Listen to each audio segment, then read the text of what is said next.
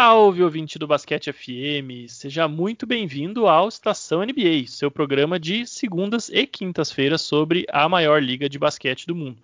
Essa aqui é a edição de número 44 do Estação NBA, né, o programa que começou inclusive no comecinho aí dessa nova temporada, né, 2020-21 da NBA. A gente vai chegando ao final dessa campanha já com 44 edições, realmente um ritmo frenético aí de duas edições por semana.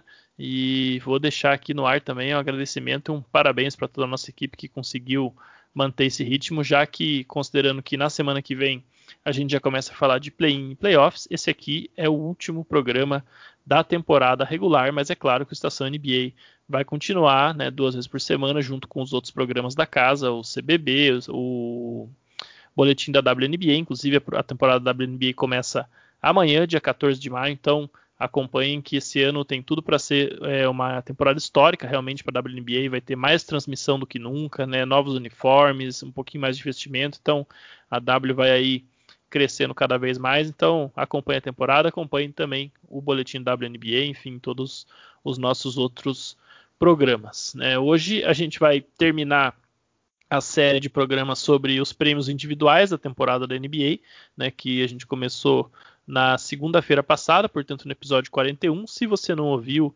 e tiver interessado em saber o que a gente pensa sobre os outros prêmios, volta lá porque a gente falou sobre o prêmio é, de calor do ano. Depois na quinta-feira falamos sobre jogador que mais evoluiu e sexto homem, né, ou melhor reserva, caso prefiram. E na última segunda-feira também a gente teve um programa sobre o melhor defensor da temporada, né? E hoje a gente trata dos prêmios que faltam, que são justamente é, o prêmio de melhor técnico dessa temporada da NBA e, é claro, o mais importante de todos, o MVP, né, o melhor jogador da atual campanha. E para falar desses dois prêmios, eu estou aqui com meu amigo Guilherme Borges. Tudo bem, Gui? Fala, Roma. Fala, pessoal. Beleza? É, fiquei um tempo aí sem aparecer por aqui no feed, né? Mas obviamente continuo firme e forte aqui com o Basquete FM e com vocês, nossos queridos ouvintes. É isso aí, Gui fez um, um load management aí, né? Exato. para poder estar tá com, com tudo nos playoffs. Então, então, vamos lá, né? Vamos começar aqui, acho que por técnico do ano, né, Gui? E hum. deixar hum. o MVP aí, que é o brabo, pro final, né?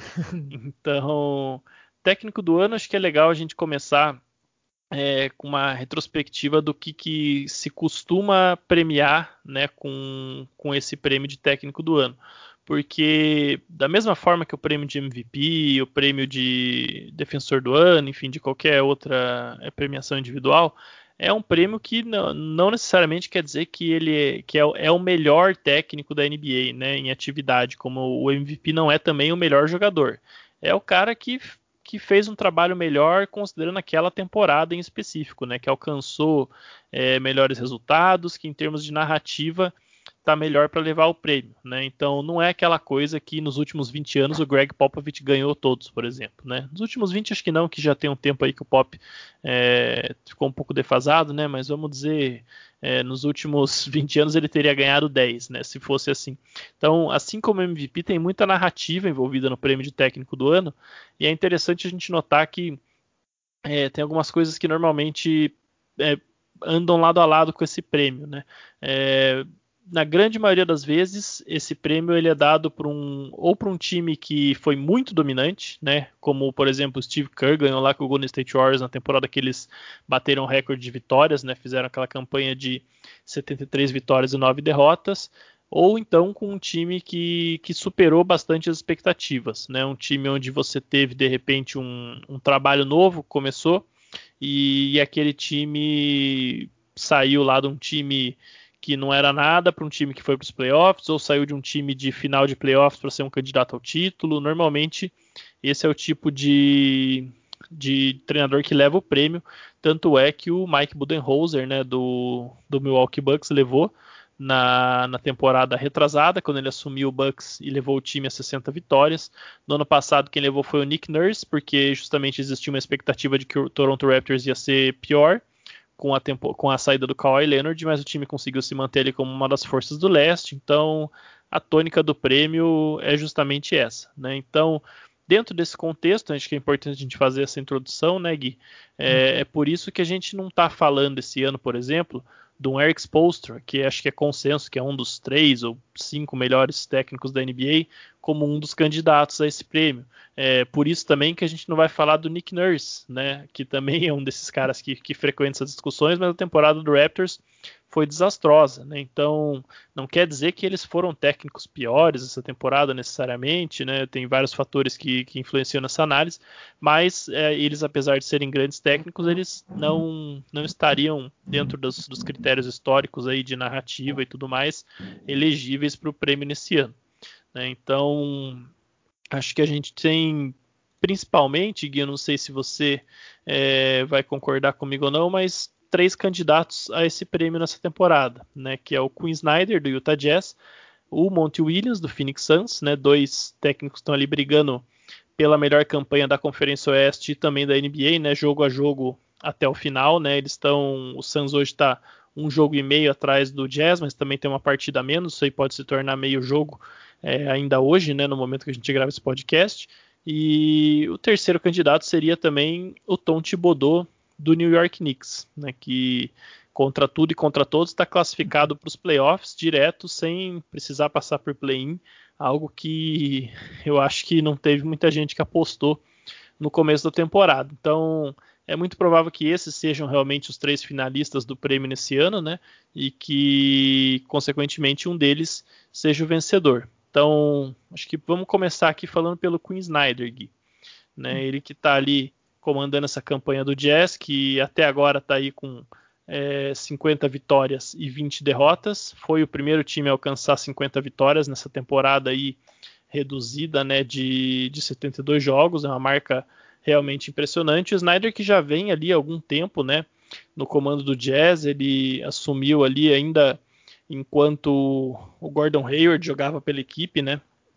Tá ali desde 2014, vem fazendo boas campanhas, o dia sempre se classificando para os playoffs, sempre jogando até um pouco melhor do que todo mundo prevê, mas esse ano foi realmente uma coisa além da conta, né? O time integrou o Mike Conley Jr. de uma maneira que não tinha feito no ano passado, né? Primeira temporada do Conley com a equipe do Jazz e virou ali, olha, é, para fazer um paralelo aí com outro técnico que a gente já citou, esse time do Jazz esse ano parece muito aqueles últimos times do Spurs que foram candidatos a título, né? Que a bola roda um monte, time extremamente coletivo, o time faz 4, 5 passos a mais do que a maioria dos times faz nas jogadas e acaba sempre, invariavelmente, encontrando alguém aberto, é um time que não tem uma estrela é, ou duas, às vezes, que, que se destaca, um time que realmente o, o, coletivo é o forte, né? Então, esse é o tipo de time né, que quando tem sucesso, justamente a maior parte do crédito acaba indo para o técnico, né, Gui?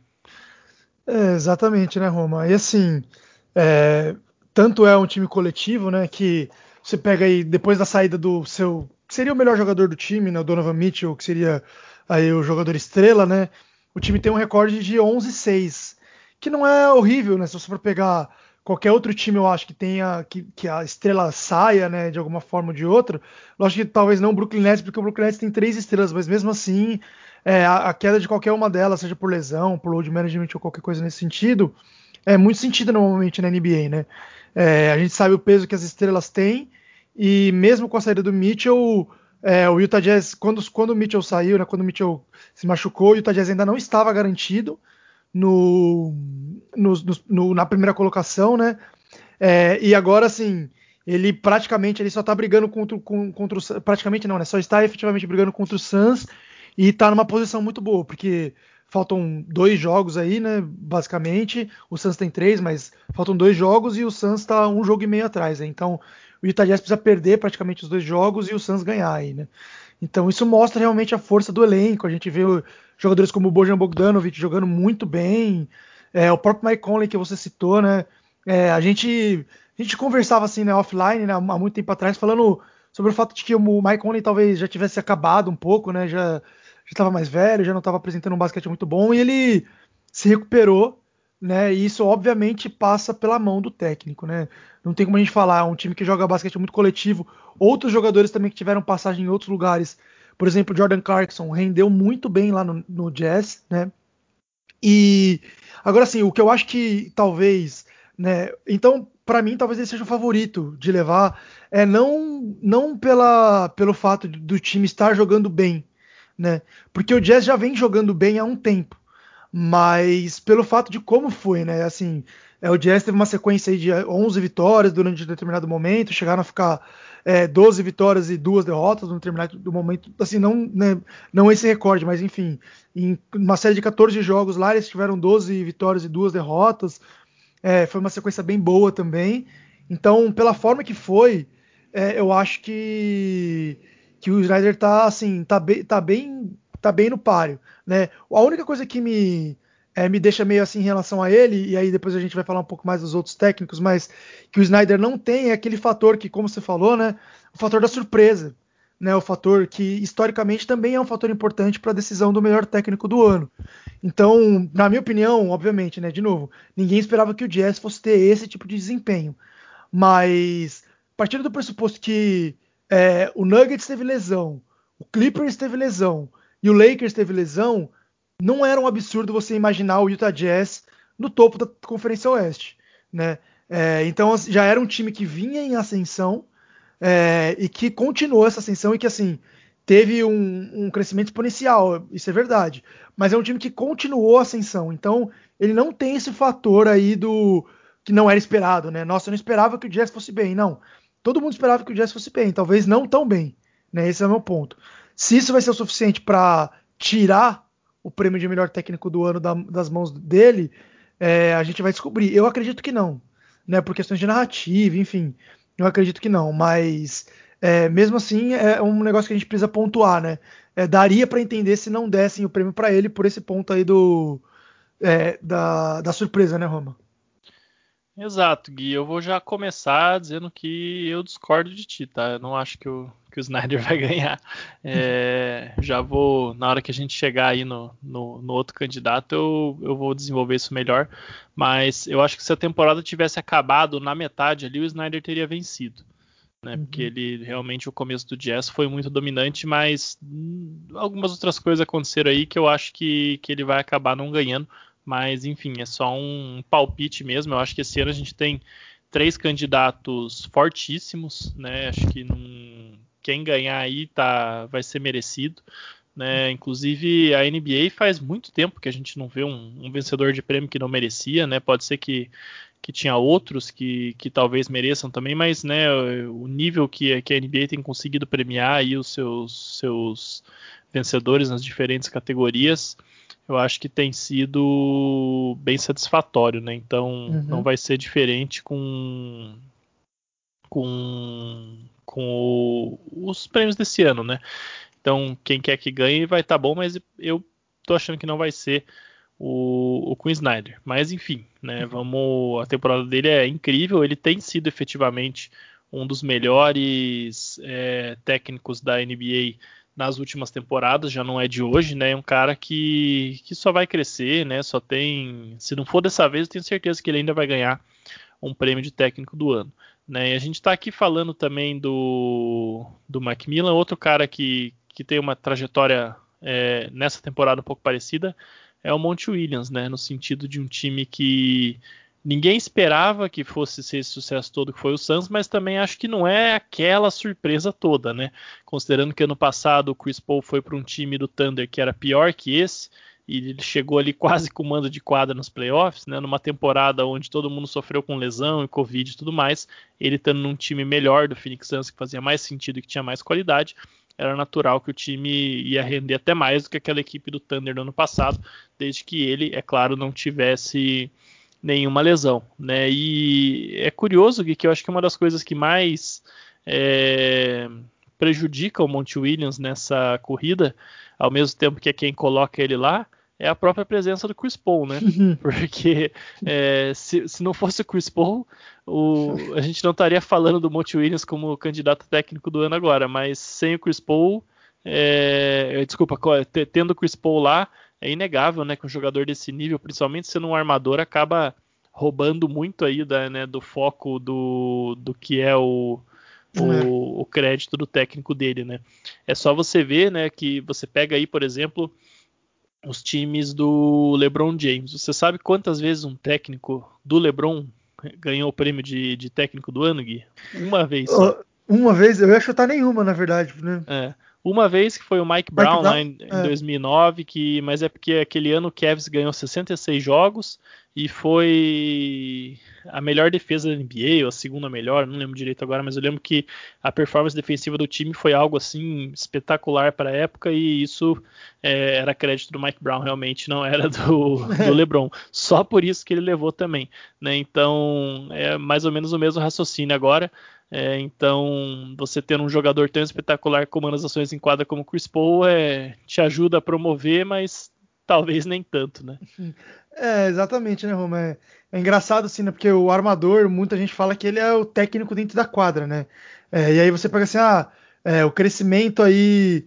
Amadurecimento, né? Crescimento não, porque Devin Booker já, já, já era uma estrela consolidada na liga, né? Mas o amadurecimento do Devin Booker, o amadurecimento do Aiton, você vai acreditar a quem?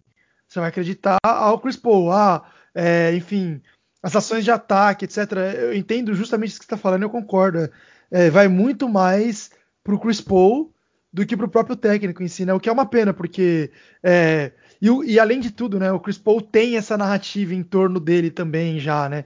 Já é um cara que tem esse negócio tipo, ah, onde ele chega ele melhora, ele vai muito bem, enfim, não à toa, porque né, depois do que ele fez com o Oklahoma no passado, é, ele realmente merece essa alcunha, digamos assim. Mas, mas ele ter isso, né, é, realmente prejudica o, o, o, excelente trabalho, pelo menos a visão do trabalho do Monte Williams, né? Porque é, é isso que você falou. Quando o Chris Paul chegou no Suns, o pessoal já falou assim: ah, agora já tem muito mais chance de dar certo, porque, enfim, é o Chris Paul, ele é um cara que faz e acontece lá, e ele é esse presença de veterano que melhora o time. Por outro lado, se desse errado, né, ele ia ser muito criticado, Monte Williams. Então, realmente é daquela situação das mais complicadas pro, pro, pro técnico, né? Mas, de, de certa forma, é, mesmo assim, né? O time do, o time do Suns também tem o, é, o que o Jazz não tem, esse negócio do fator surpresa. Eu também acho que o time do Suns tem. É, que é esse negócio, tipo assim, tudo bem, né? Esperava que o time do Suns fosse bem, mas segundo lugar do Oeste, é uma coisa complicada. Mas o Oeste como um todo, e eu até sei quem que você vai falar que é o melhor técnico, né? Porque do ano, porque você já não falou desses dois, e eu sei quem é o próximo que a gente vai falar. Eu, eu daria o prêmio para ele também, mas o Oeste tem aquele negócio, cara. É, os times que estão ali em cima, né? Jazz, Suns, enfim, é, eles ficam um pouco prejudicados na, na, nas, nessas análises, porque tem, pelo menos, a, a liga de uma forma geral tem assim a ideia de que os times mais fortes são Clippers, Nuggets e Lakers, né? Principalmente Lakers e Clippers. Então, é, inclusive assim, independente do lugar que esses times estiverem, independente da onde estiver classificando, etc., esses times são colocados como favoritos por qualquer analista, assim, sabe, praticamente. Então, é, quando você vê um Jazz e um Suns nas primeiras colocações do Oeste, é, as pessoas tendem mais a é, falar dos deméritos dos outros times do que do, dos méritos desses times. E talvez isso prejudique um pouco, é, enfim, a análise do, do, técnico do ano também, né? Com certeza, né? Com certeza. Mas de todo modo é, é muito legal ver o Monte Williams frequentando uhum. essas discussões, né? Ele é um cara que é, eu acho ele um excelente técnico, sempre foi, né? Um cara que cresceu muito na profissão, inclusive, é, que jogou na NBA, inclusive, né? É, durante nove temporadas ali entre 94 e 2003, passou pelo Knicks, pelo Spurs, pelo Nuggets, pelo Magic, pelo Sixers, era um, um cara, um jogador bem inteligente em quadro, né? Sempre mostrou que teria é, futuro potencial aí para ser técnico se quisesse. E, é, ele que infelizmente ele só não chegou mais longe na carreira dele ainda hoje porque quando ele era associate head coach ali do Oklahoma City Thunder em 2016, né? A esposa dele infelizmente morreu ali num trágico acidente de carro. É, então isso aí uma tragédia pessoal. Ele, ele se afastou, né, um pouco do, do basquete e depois ele voltou primeiro como assistente técnico do Philadelphia 76ers, né, durante uma temporada antes de assumir aí o Suns em 2019, né? Ele que tinha cinco filhos, né, com a esposa, então realmente uma tragédia assim é, imensurável. Isso acabou atrasando a carreira dele. Eu tenho certeza que Monte Williams já estaria é, mais avançado aí na escadinha dos técnicos se não, não tivesse sido isso, né? Esse tempo que ele ficou fora da NBA, então é muito legal ver ele chegando nessa bolha aí dos caras que disputam o prêmio de técnico do ano pela primeira vez. Vamos torcer para que, que seja uma crescente na carreira dele realmente.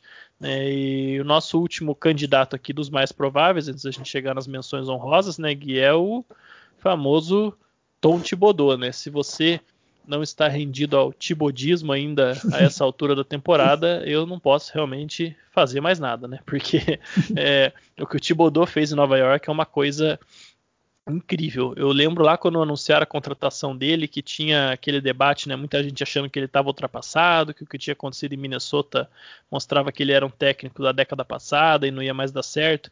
Outras pessoas apontando que em Chicago ele conseguiu desenvolver bem os jovens e que Nova York precisava realmente de alguém que estabelecesse uma cultura. E eu acho que antes de mais nada é isso que ele fez, né? A gente falou várias vezes aqui ao longo da temporada sobre o Knicks, desde lá do começo, né? Quando o time já teve aquele começo surpreendente e mostrou que a temporada não ia ser talvez o que todo mundo esperava, né? Mas é fato que o Knicks esse ano, com a nova diretoria e capitaneada pelo Leon Rose, que inclusive era agente do Thibodeau, né? Antes dele assumir a, a diretoria do Knicks, é, que o trabalho era outro, o Knicks não fez ali nenhum erro crasso na off-season, né? Errou no draft, mas enfim, draft, é, errou na, na, escolha do, do Obi-Topping, né? Diga-se de passagem, porque na escolha do Emmanuel Quickly mais baixa acertou e muito, né? Uhum. Mas enfim, errar no draft acontece, ainda mais uma diretoria de primeira viagem, mas é, chamou atenção que o Knicks não fez nenhuma cagada financeira, pelo contrário, até, né? O time ainda não chegou no piso salarial da NBA para você ter uma ideia. A essa altura da temporada eles ainda não estão no piso e é claro que os jogadores também não vão reclamar disso porque é, a gente falou lá no nosso podcast explicando sobre regras salariais que quando o time não chega no piso, a diferença que falta para o piso ela é redistribuída entre os jogadores do elenco. Então, acho que está todo mundo torcendo para realmente não ter nenhuma contratação aí de última hora. Mas é, o Knicks ele veio para essa temporada com a missão de, de re, trazer o respeito de volta para Nova York, né? Acho que essa é mais ou menos a, a ideia. Né, parar de ser aquele time que era piada da NBA, que todo ano fazia planos mirabolantes na free agency, no draft nunca conseguia nada, e voltar a ser um time né, que aos poucos ia ser respeitado, que os jogadores iam querer jogar lá. E eu acho que, sem dúvidas, o Knicks fez isso muito mais rápido do que todo mundo esperava. Né? No começo da temporada, é, com uma defesa ali realmente muito forte, foi se mostrando né, um time que ia ser difícil de ser batido na Conferência Leste, mas ao longo do ano foi tendo uma, uma evolução incrível. Né? O Julius Randle, que eu acho que antes da mudança aí do, do, dos critérios de votação né, para o All-NBA, ele tinha uma chance grande de ser, entrar ali, quem sabe, no terceiro time, numa das posições de forward, mas é, acho que a salada que a NBA fez ali nas posições, eu, talvez ele acabe ficando de fora, mas ainda pode entrar. Mas de todo modo, fez né, realmente uma temporada de All-NBA, uma temporada de Most Improved Player. E o Knicks como um todo jogou demais, né, Gui? E não tem como você olhar para isso e não dar o crédito ao Thibodeau, porque afinal de contas é, pouca coisa desse elenco mudou em relação ao ano passado. O que mudou foram coadjuvantes. Né? Os principais jogadores do time são os mesmos do ano passado, que é o próprio Randall, o RJ Barrett, que cresceu bastante aí na segunda temporada dele, jogando aí como uma, uma força secundária ao lado do, do, do próprio Randall. Né? Um time que vai terminar a temporada aí como uma defesa top 3 ou top 4 da NBA, tá ali um, um milésimozinho no defensive rating, né, brigando com o Utah Jazz, mas é uma das melhores defesas da liga, né, só, hoje está só atrás do Lakers e do, do Sixers, né, que são dois candidatos ao título, então é uma campanha assim espetacular de cabo a rabo do Knicks e principalmente pela maneira como esse time joga, né, defensivo, sempre lutando, né, é, com os jogadores todos engajados, né, todo mundo é, com a mentalidade certa para competir na NBA é, não tem como você não ligar isso diretamente ao Thibodeau. Né? Ao contrário do, do, do Monte Williams, que tem lá o Chris Paul, que é o cara que acaba roubando esse crédito, é o cara que tem um impacto no vestiário. É, você não tem essa figura no Knicks, né? Você tem bons veteranos ali, como o Taj Gibson, o próprio Derrick Rose, né? Que chegou com a temporada já rolando e, e foi ali uma adição incrível, ele tem um impacto muito grande quando ele entra em quadra, né? Como um, como um sexto homem pelo Knicks, é, quase entrou nessa disputa de melhor sexto homem da temporada também, mas é, não tem como você contar a história do sucesso da temporada do Knicks sem começar e terminar com o Tom Thibodeau, né? Então, é, a própria mudança aí do Randall, transformando ele em All-Star e All-NBA, é, passa pelo que o Thibodeau fez com ele esse ano, colocando ele em mais situações para ter a bola na mão, né? Ele que era visto como um, um, um pivô sem tamanho suficiente para a NBA, agora ele é visto como um desses alas grandes aí que, que sabem o que fazer com a bola e, e realmente se tornou um jogador muito mais completo. Então, é, acho que como eu já deixei claro uhum. agora há pouco e mais do que nunca falando, né, seria realmente o meu candidato a técnico do ano, Gui. É, assim, né, eu gostaria que o, que o Thibodeau ganhasse também. É, se, eu, se, eu, tivesse que escolher, se eu, se eu votasse, né, eu votaria nele também, é, por todos esses motivos que você falou, e assim, cara, a narrativa, ela se encaixa perfeitamente em todos os pontos, né, é, então, primeiro, né, é um time surpresa, é, não tem, como você bem pontuou, não tem nenhum jogador que, entre aspas, atrapalhe, ou melhor dizendo, né, jogue uma sombra sobre o trabalho do técnico. É, ali claramente você vê que é a mão do técnico, porque, é, de novo, né, não foram grandes peças que foram adicionadas ao time da temporada passada para essa. É, você vê principalmente a mudança de mentalidade como um todo, né? É, aquela história, às vezes, uma franquia erra tanto, erra tanto né? Mas é, um move acertado acaba é, arrumando tudo, né? E o, o, move de contratar o Tom Thibodeau, Tom Thibodeau é, inicialmente parecia é, meio estranho, justamente porque, né? O diretor era, enfim, tinha sido agente dele e tal, então parecia que estava tudo pronto para mais um ano de piada do Knicks, né? Que estava aí é, seguindo nessa linha de contratar pessoas conhecidas e etc, e não efetivamente pensar é, no melhor caminho, mas não foi isso que aconteceu. É um time que superou as expectativas, que chegou nos playoffs direto, que não ia nos playoffs faz tempo, né? Obviamente que isso não apaga todo é, os últimos anos aí de vergonha que o Knicks passou, mas de uma certa forma coloca é, a torcida do Knicks de volta aí na, na, no jogo, né? De volta aí é, na, na influência, enfim, e, e, na diversão do basquete, né? Porque é muito mais legal quando o Knicks está jogando bem, quando o Knicks tem um bom time. E, meu, é, como você falou, né, é um time que tá no piso, não chegou no piso salarial da NBA, então assim, é um time que tem potencial de atrair gente na free agent. A gente sabe que é, Nova York tem esse, é, esse tempero especial para os jogadores norte-americanos. É, o, o time tem o espaço né, no cap, o, o próprio estádio Madison Square Garden é conhecido assim, é como se fosse a meca do basquete, né? Então, enfim, é um time que daqui para frente, dando continuidade a esse trabalho aí, tem tudo para ser bom. E a gente consegue falar isso justamente pelo pela presença do Tom Thibodeau lá, que é um cara já renomado e que se mostrou que não é ultrapassado, né? É, que é aquele time, cara, que de todos os times da liga, assim, né? É, que entre os altos e baixos, etc. O time do Knicks é aquele time que só ele pensa, putz, que time chato de jogar contra. Né? É um time muito difícil de enfrentar realmente.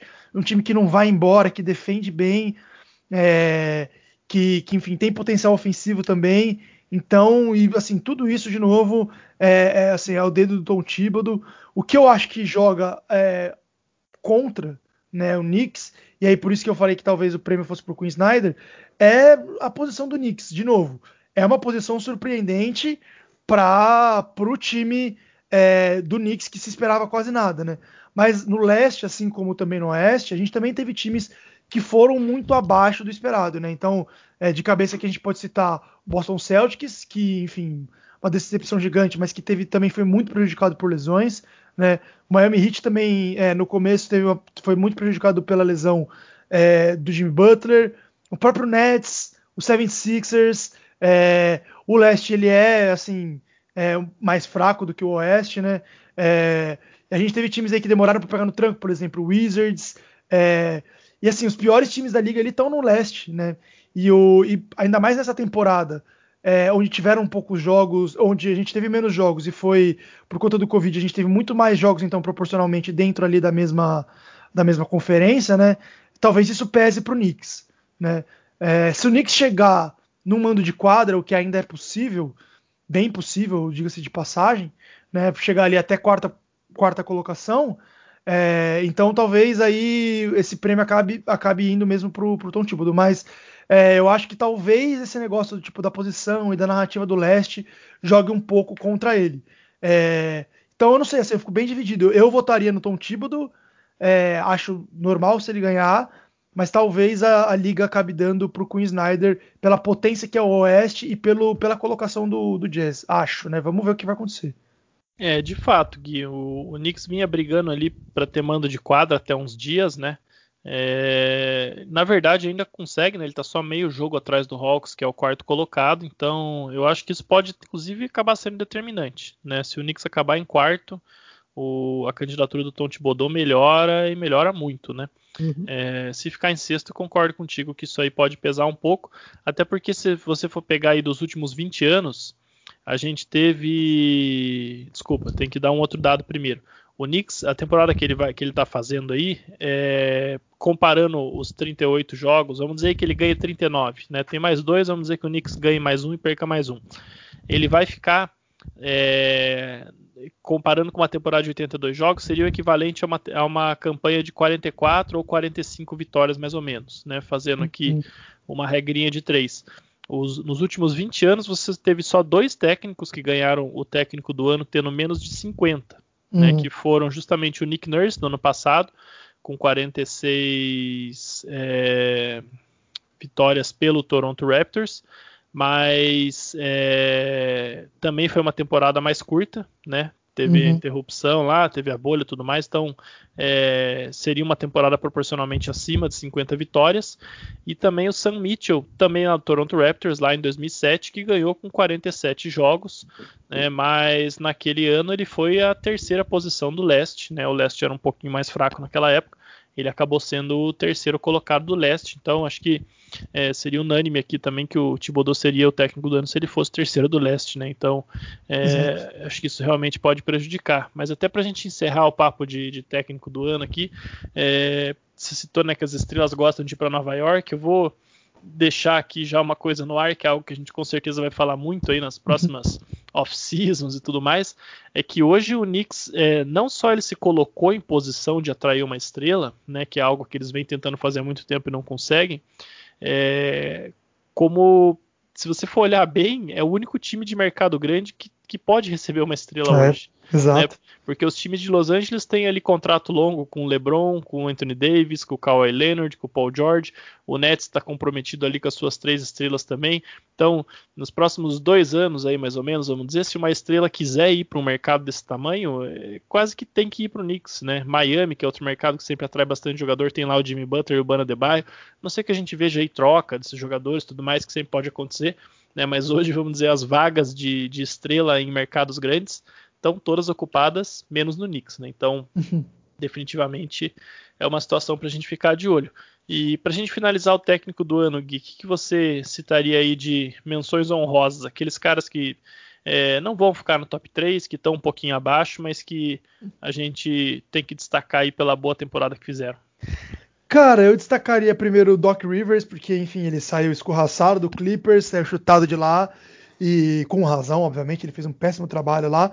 É, e nos, também era outro cara que parecia que estava passado já da hora e foi bem no 76ers, colocou uma mentalidade boa defensivamente, perdeu o Embiid durante boa parte da temporada e mesmo assim é, conseguiu manter o time ali na primeira colocação do leste, que tudo bem, se não é muito difícil, mas tem Nets e Bucks brigando ali, ali em cima, né? Então você ficar em primeiro lugar ali é, com, nessa condição é, é, é muito bom. E além disso, também ele colocou ali, fez o Simon jogar, Simon jogar o que a gente esperava dele, acertou, parece, a mão com o Ben Simmons. Então, eu estaria ele, estaria também o Tailu, né, que é justamente o cara que entrou no lugar do Doc Rivers e que fez um trabalho melhor com o Clippers. O Clippers que é, vem aí quietinho, quietinho, né, ao, contrário do que fez temporada passada, que falou muito e jogou pouco. Né, agora o Clippers parece estar mais ajeitado, com a cabeça no lugar, é, fez boas adições apesar de não ser adições estreladas, são jogadores com impacto, né? É, e, e tomara que agora que eu falei isso, tomara que eu não zique o Clippers, mas é, enfim, eu acho que é um time aí que, que vai chegar para brigar e então por isso brigar pelo campeonato. Então acho que também o Tyloo merece uma menção honrosa aí, digamos assim. Com certeza, né? E outro cara que tá jogando muito lá com o Doc Rivers na Filadélfia é o Tobias Harris, né? Hum, que, verdade. Só que esse aí eu acho que ele, ele devia botar em contrato dele que o técnico dele na carreira só pode ser o Doc Rivers, né? Porque ele teve uma temporada excelente com, com, o Doc lá no Clippers, que inclusive fez o Sixers, né, dar um belo pacote ali para adquirir ele numa troca e agora tá tendo a melhor temporada da carreira, né? Um cara aí de quase 50, 40, 90 nesse ano, jogando de novo com o Doc. E eu destaco também o Nate McMillan, né? Que assumiu o, o Atlanta Hawks é, durante a temporada, né? É, com a demissão do Lloyd Pierce e no período que ele está no time, ele tem um aproveitamento de 69,4%, só fica atrás justamente do Jazz e do Suns né, na, nesse mesmo período. Então, é uma campanha de recuperação incrível. E o Hawks, que hoje ocupa o quarto lugar, também vai para os playoffs depois de, de algum tempo fora. Né? Time que tava, chegou a estar tá fora da classificação para o play-in né, antes da, da, demissão do Lloyd Pierce e da, do, do Macmillan assumir o time, ele que continua, inclusive, como técnico interino, né? Então a gente não sabe se ele vai continuar. Eu imagino que sim, mas a gente não sabe o que, que passa aí na cabeça da diretoria do Hawks. É um cara que de repente pode acabar reforçando um outro time, né? Lembrando que ele foi é, demitido do Indiana Pacers ali, onde muita gente achava que ele era o problema. Eu, pessoalmente, nunca achei que ele era o problema. Óbvio que ele não é um dos, dos, dos 10, 5 melhores técnicos da NBA, mas né, tava longe de ser ele. o problema é só você ver que o Pacers tentou outro caminho e conseguiu piorar nessa temporada.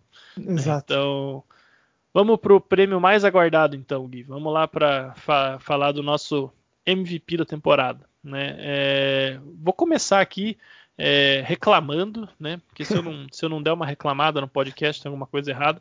Mas eu vou começar reclamando que eu achei que esse ano as conversas de MVP foram as mais chatas que a gente já teve nos últimos hum. anos. Tirando aquele ano do Westbrook MVP, que é imbatível em termos de chatice, sem criticar aqui o MVP do, do Westbrook, né, antes que a Agatha ouça esse programa e resolva me matar. É, não estou aqui falando que é porque o Westbrook foi MVP, mas porque aquele ano realmente as conversas foram muito chatas, foi os argumentos, as narrativas foram por um caminho é, bem ruim. E esse ano é, foi aquela coisa assim é, ah, quem perder menos jogo vai ser MVP, né? Aí parece que chegou no final, todo mundo por eliminação escolheu um candidato, mas não é bem assim. A gente vai falar melhor sobre isso, né? É, mas principalmente o que me incomodou é que eu não sei se era falta de assunto ou porque a temporada de repente não estava tão legal quanto todo mundo esperava tal, mas parece que na primeira semana o pessoal já estava, ah, vai ser o MVP vai ser esse, o MVP vai ser aquele, né? Com um terço de temporada já tinham dado o MVP para um cara e depois com metade da temporada já tinham dado o MVP para outro. Eu acho que isso contribui um pouco para esse cenário que a gente chega aí com gente falando bastante bobagem sobre o MVP, né? É, então, acho que isso é um pouco culpa também do, dos últimos anos, onde a corrida realmente se definiu cedo, né? A gente teve o Yannis Antetokounmpo ganhando dois MVPs aí incontestáveis e com o Bucks pulando na frente de todo mundo bem no começo da temporada, então talvez isso tenha contribuído um pouco também, mas de todo modo é, acabou sendo um, uma narrativa bem chata, né, Gui? Isso aí te incomodou também ou eu que tô sendo chato demais? Cara, é, me incomodou principalmente no começo da temporada, porque eu lembro que acho que foi o Luca Doncic que falaram assim, logo no começo. Na verdade, acho que antes de começar a temporada falavam que o Luca Doncic vinha para ser MVP. É, exato. Aí, aí, eu, aí era o é, Embiid, é, né? Exato. Começou a temporada era o Embiid. É, né? Porque o Luca Doncic no começo, não sei, ele chutou uns tijolão lá, tal, e aí a galera começou a falar assim: "Não, agora é o Embiid", né? Aí depois veio com aquela história, mas olha o LeBron chegando, entendeu? Sim, era, era uma temporada que tinha tudo para ter um papo legal, né? Porque realmente tinha bastante gente, é, a liga estava equilibrada, os times estavam bem equilibrados antes da troca do Nets, né? Mas os times estavam todos bem balanceados, etc. Tava tudo muito legal. É, e aí começou esse, essa narrativa que você falou, né, Roma? De tipo, ah, ah, esse aqui se machucou, ah, aquele ali não dá, não sei o quê. E aí parece que a gente tá dando um prêmio de consolação para um cara que, na verdade, tá jogando muita bola. Né? É, obviamente, eu acho que, bom, não sei se é, ele levaria com se ninguém tivesse machucado, mas cara, se ele tivesse jogando esse basquete aí, eu acho assim, difícil o outro cara levar, independente de quem estivesse jogando, viu? Exato, né? Nós estamos falando, obviamente, do Nikola Jokic. Né? Uhum. Vou ressaltar aqui que mesmo, por exemplo, eu e o Rodrigo fizemos um podcast lá no começo da temporada falando sobre os, que os caras que estavam na corrida e na época a gente achava que o Embiid ia ganhar né? Uhum. É, mas naquele programa mesmo a gente fez a ressalva. Se o Jokic está jogando demais, se ele chegar na campanha que precisa, né? Porque MVP, assim como o técnico do ano, tem aí toda uma narrativa, um requisito, né? O cara tem que ter uma campanha.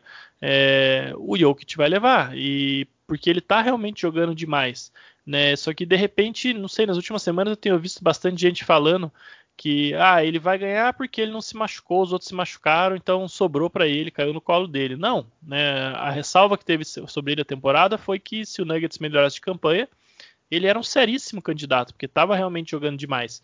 E foi exatamente isso que aconteceu. O Nuggets foi escalando, escalando, escalando. A troca do Aaron Gordon ali foi uma coisa assim, acima de qualquer é, resultado para eles, né? Super, conseguiram continuar vencendo mesmo após a lesão do Jamal Murray e o time está ali em quarto.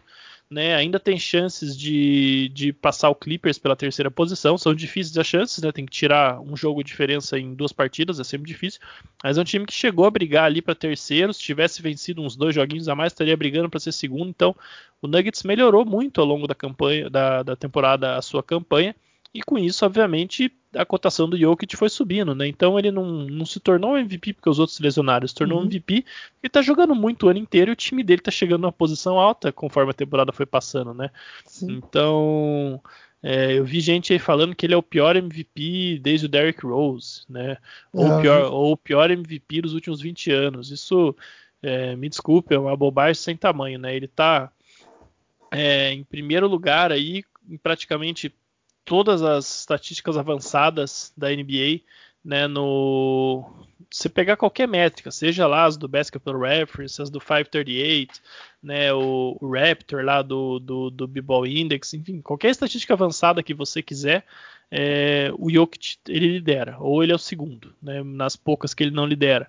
É, então, o time dele teria vencido mais 50 jogos numa temporada normal aí, de, de 82 jogos, né? O point differential, que é aquela aquela o, né, o, a estatística ali que mede o diferencial de pontos, né, que o time normalmente atua em quadra, é, tem é, é o Nuggets está no top 5 né, de point differential, mesmo né, ele está atrás só do justamente dos três times que estão à frente dele na tabela, né, que é o Utah Jazz, o Clippers e o Phoenix Suns.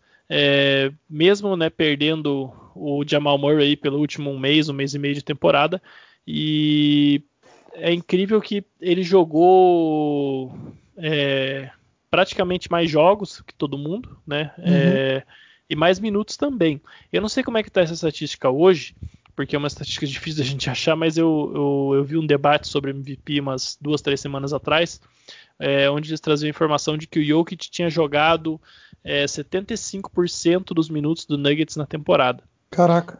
E o Embiid tinha jogado 45%. Uhum. Então, só aí você vê, né, uma coisa é, realmente incrível.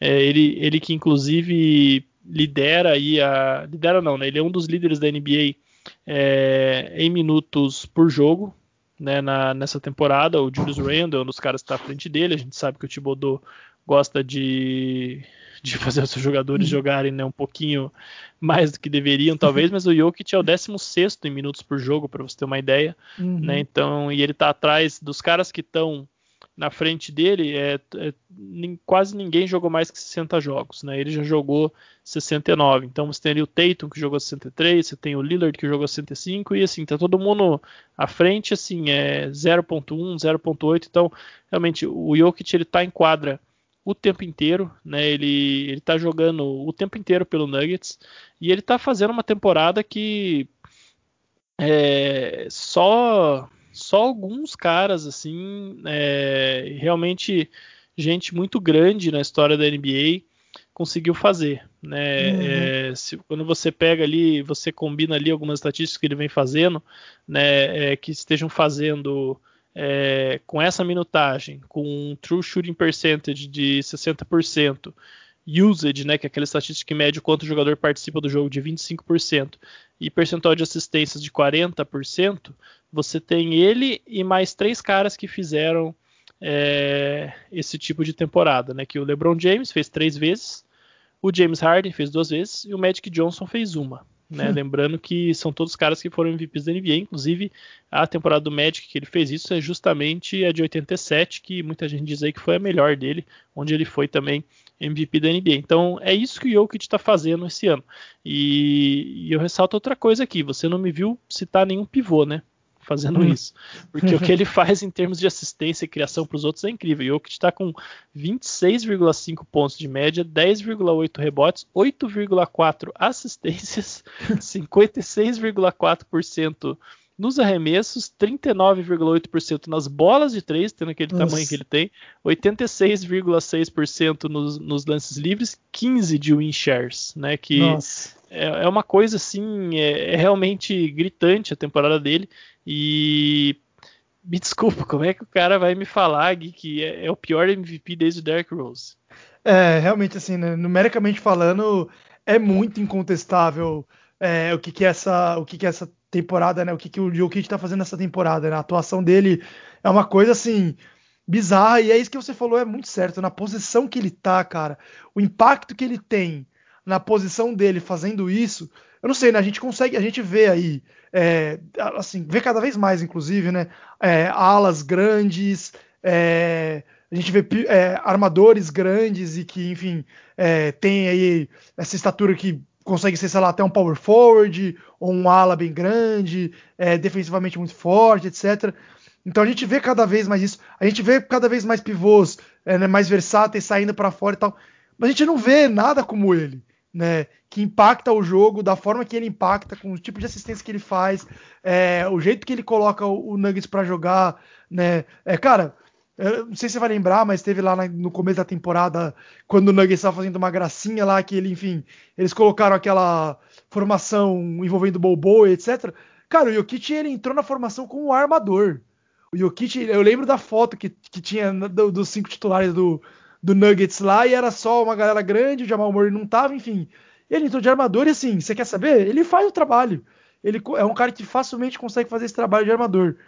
Então, enfim, é um impacto assim realmente gigante, né? Agora, é, ele não é o cara mais atlético, ele não é o cara que, né, é, tem aquela narrativa da dedicação, a narrativa do esforço. Narrativa... Então, talvez isso que tenha jogado a mídia contra o cara, né? Ele é um cara que se olha pro, pro físico, pro porte físico dele, você fala assim, bom, é, eu conseguiria ter esse porte físico aí sem tanto esforço, né? Pelo menos essa é a impressão que passa. Com certeza isso não é verdade. O cara é, deve ter um preparo absurdo, né? Mas e, e isso assim, o, o, americano, né, a NBA como um todo não, não premia esse tipo de coisa, não está acostumado a premiar esse tipo de coisa, né? Então você pode ver que é sempre o cara, né, é, assim, fisicamente é, com atributos bons, o cara que é, tem uma imagem que passa, enfim. É, e o, o, o Jokic com certeza nesse cara. Ele é boa gente, a mídia gosta dele, mas vai parando por aí, tá bom demais, entendeu? É mais ou menos nesse sentido. É, então isso talvez eu acho que tenha só isso, na verdade, né, para fazer com que alguns jornalistas é, tenham comecem a ter essa opinião que eles estão tendo. Né? Alguns não são tão é, absurdos e são tão malucos é, de falar esse tipo de coisa, né, que ele, ele, é o pior dos últimos 20 anos, mas muitos estão falando justamente aquela narrativa que, olha, é, ele tá ganhando porque LeBron se machucou, porque o Embiid se machucou, porque, sei lá, o Luca teve uma temporada baixa, e enfim. É, mas não é por isso. Ele tá ganhando porque, cara, o que ele tá fazendo e o impacto que ele tem pro time do Nuggets é absurdo. Tanto é, como você falou várias vezes aqui, né, que o time perdeu Jamal Murray e não despencou, cara. Tudo bem, Aaron Gordon fazendo toda a diferença ali, mas mesmo assim é bizarro que esse time continuou é, disputando ali as posições que estava disputando e o Jokic continuou fazendo excelentes jogos. Então, realmente, para assim, tirar o chapéu, é aquele cara que, sei lá, um jogo é, maluco desses de tantos rebotes, 15 rebotes, 10 assistências e 20 e poucos pontos sendo pivô, virou comum. E um cara desse, assim, você tem que premiar, não tem como. Ah, com certeza, Gui, né? Isso que você cita, né, dele não, não ter tanta mídia, eu acho que até tem, né, você, você vê o LeBron, por exemplo, o LeBron vive dizendo que não se preocupa com MVP, que não sei o quê, que ele só quer ganhar tal, mas ele tá toda hora falando de MVP, né? tá dando entrevista bravinho, que não ganhou MVP, que quer ser respeitado, né? A gente sabe que existe aí, como, como diz o Bill Simmons, né? A, a LeBron Media Máfia, né? A uhum. máfia do LeBron na mídia que, que fica ali, né? Promovendo as narrativas dele. E, enfim, né? A gente vê o James Harden antes da lesão falando que ele tinha que ser MVP. A gente vê os jogadores abertamente fazendo campanha pelos prêmios às vezes, né? Uhum. E o Jokic realmente não, né? O, o Jokic é um cara, não sei se você sabia, ele não tem nem Instagram. não sabia disso. ele, não tem, ele não tem perfil no Instagram. Pode procurar, você não vai achar. Até isso era uma coisa que eu tinha visto um tempo atrás. Eu até fui, fui conferir aqui agora para ver. Ele continua não tendo um perfil no Instagram. Por quê? Porque ele não tá jogando, ele tá em casa comendo hambúrguer jogando videogame. E ele já falou isso. Ele, ele já, mesmo ele já falou isso. É. Ele, não, ele, não, tá nem aí, né? Então, é, isso é, realmente acaba atrapalhando ele um pouco em termos de promoção, mas é, eu confesso que particularmente só me faz gostar mais dele. Mas, é, enfim, não né, fazendo uma crítica aos atletas que têm outra postura, claro, né? Eles têm que uhum. realmente se promover, até porque para eles acaba sendo uma questão de, de melhorar os próprios contratos, enfim, né, o seu status na liga. Acho que é, é normal também o jogador que faz isso. Mas para a gente até é, finalizar aqui o Jokic, né? Acho que a ideia não é nem a gente mostrar, né, Gui, que ele não é MVP, porque eu acho que essa altura isso ficou é, desculpa, que ele é o MVP, que essa altura isso já ficou mais do que demonstrado, mas é a gente mostrar que ele não é um MVP qualquer, como estão falando aí, que ah, uhum. ah, sobrou esse cara para ganhar. Ele é um MVP realmente muito digno, e a estatística que melhor mostra isso, né, já que a gente está falando do jogador mais valioso, ou seja, aquele que cria mais valor para o seu time, né, o Nuggets com o Jokic em quadra tem o melhor ataque da NBA com 120 pontos a cada 100 postes de bola. E sem ele em quadra, tem o pior ataque da liga, né? O equivalente ao que seria o pior ataque da liga, com 103,5 pontos a cada 100 posses de bola. Né? Com, com as assistências que ele cria, né, os, nos passes vindo dele, os companheiros dele estão arremessando 57% de dois pontos e 39% nas bolas de três. Hum. Né? E quando você considera a eficiência de arremesso de todos os jogadores, ele está no percentil 90. Nossa. Então, só lembrando aí pro, pro pessoal que, que de repente não está tão acostumado com a terminologia, percentil quer dizer qual que é o, o ranking dele na, em relação aos outros jogadores. Então, quando eu falo que ele está no percentil 90, significa que ele é melhor que 90% do resto da liga arremessando, sendo um pivô e jogando o volume de jogo que ele joga. Né? Então, Exato. É, eu não sei, mas se eu, se eu for hoje jogar numa praça, né, num, alguma coisa assim tal, e tiver um cara de 2,11 metros e 11 que cria o, as assistências que ele cria, dá os passos que ele dá, pontua de tudo que é jeito, arremessa de todo lugar, é, esse cara vai ser o melhor jogador de qualquer jogo. Uhum. Não tem, não tem o que fazer. Né? Então, é, eu acho que é mais ou menos esse o espírito ao redor do Jokic, né? O MVP. É, então, é, né, a mensagem que fica é: vamos parar com essa história que é um, o pior MVP desde o Dark Rose, né? Ou que é, não é um MVP tal, não é um MVP dominante. É sim, ele está fazendo uma temporada é, histórica, principalmente para a posição dele. Vai ser o primeiro pivô a ganhar um MVP desde o Shaquille O'Neal lá em 2000, né, numa liga que está cada vez mais orientada para o perímetro. É óbvio que ele também não é um, um, um, pivô tradicional, né, ele cria muita coisa, ele é de fato armador do time, então é até injusto você comparar ele com outros pivôs né, que foram dominantes, mas é, o fato é que vai ser o primeiro jogador da posição a ganhar o prêmio em 21 anos, uma posição que pelo estilo de jogo né, que, que a NBA foi tomando, é, se tornou cada vez menos importante. Então, é, o Jokic é um MVP muito digno. Né? Então, você quer destacar mais alguém aí como uma menção honrosa, Gui, que, que a gente já falou um pouquinho aí da temporada do LeBron, do Embiid, né? Mas uhum. quem mais aí que talvez é, a gente sabe que não vai ganhar o MVP, mas é, merece aí estar tá na, pelo menos ganhar uns votinhos, tá ali na historicamente no né, registrado que ele foi um dos candidatos naquela temporada. Cara, é, assim, eu acho que não vai ganhar voto nenhum, mas é muito legal ver a recuperação do Russell Westbrook, né? É, sendo bem sincero, assim, eu acho que tarde demais, mas é tarde do que nunca, né? É, se ele tivesse mantido esse nível durante, enfim, toda a temporada, é, com certeza ele estaria numa narrativa muito melhor, né? É, e eu cito ele porque é, acho que essa temporada foi uma temporada muito de recuperação da imagem dele, né? É, a gente viu aí todo mundo falando sobre aquela estatística lá que não sei quantos por cento dos jogos ele ganha quando faz triplo duplo, enfim, uma coisa meio nesse sentido. É, e ele foi muito injustiçado durante muito tempo, ok, já tem o MVP, mas como você falou, né? Foi uma baita de uma narrativa chata aquele ano. Então seria legal ver ele ganhando num ano, enfim, onde as coisas estão mais mais legais para ele, né? Parece que o pessoal esqueceu realmente é, do péssimo começo de temporada que, que ele fez. E se é, ele tá numa recuperação, se a recuperação dele é tão incrível, é porque o começo foi muito ruim. E o começo só foi muito ruim também por conta dele. Né? É, a gente não pode esquecer disso, mas mesmo assim a narrativa melhorou né, em torno dele, então seria legal ver ele ganhar alguns votos. Não acho que vai acontecer. Mas como a gente já falou de Embiid, já falou de é, Harden, falou de Yannis, falou de LeBron, falou de todo mundo, é, eu quis colocar um cara um pouco fora do mainstream aí, mas que ultimamente tem, tem sido bastante mencionado também, né?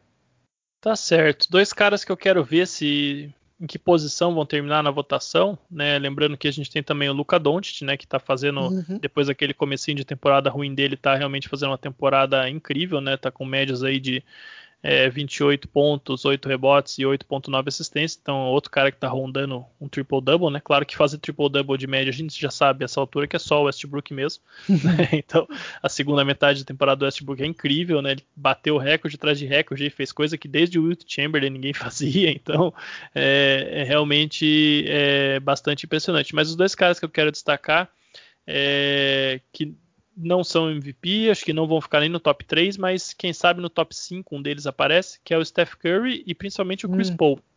Uhum. Né, porque o Curry teve aí uma, uma sequência aí quentíssimo nos arremessos, né, teve um mês de abril espetacular. O Warriors estava é, parecendo que talvez ia ficar fora do play-in, agora já vai entrar no play-in com vantagem, né, para conseguir uma das duas vagas. E o Chris Paul, né, entra naquela conversa ali que a gente estava tendo sobre o Monte Williams. É, não tenho dúvidas que se com a temporada do Suns ele fosse um jogador é, mais dominante estatisticamente, ele sem dúvida estaria nas conversas para MVP com mais força. Né? No último MVP Letter aí da NBA ele está em quarto, né, do site da, da própria NBA, né, que é, cabe esclarecer, não é uma opinião é, da NBA enquanto liga, né? É um o Michael Wright lá, é um cara que faz essa coluna, ele é um jornalista contratado pela NBA para fazer isso, mas não, não influencia em nada na votação, pelo menos não deveria, né? É, então é, eu quero ver aí se o Chris Paul de repente termina no top 5 tal, seria também uma narrativa bem legal para a carreira dele, né? Que foi trocado ali do Houston Rockets dois anos atrás, né? O Rockets teve que que dá duas escolhas de draft para conseguir pegar o Russell Westbrook do Oklahoma City Thunder. Né? Então, é, o Chris Paul mostrou que o problema não era ele, o problema era realmente, é, enfim, a configuração daquele time ali, o jeito que estava montado. Fez uma temporada incrível no Thunder no ano passado e esse ano no, no Suns também de novo. Então, estou é, curioso aí para ver em que posição que ele termina. Certo, Gui? Uhum. Então, bons nomes.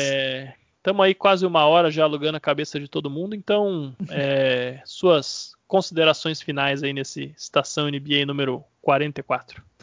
É isso aí, galera. Valeu aí, valeu Roma, né, de novo pela parceria, pelo podcast, foi bem legal. Fazia tempo que eu não, não vinha, né, tava com saudades, mas acabou o load management agora, é a hora dos playoffs, minha, minha galera. Então, é, vocês vão me ouvir muito mais aí, assim espero.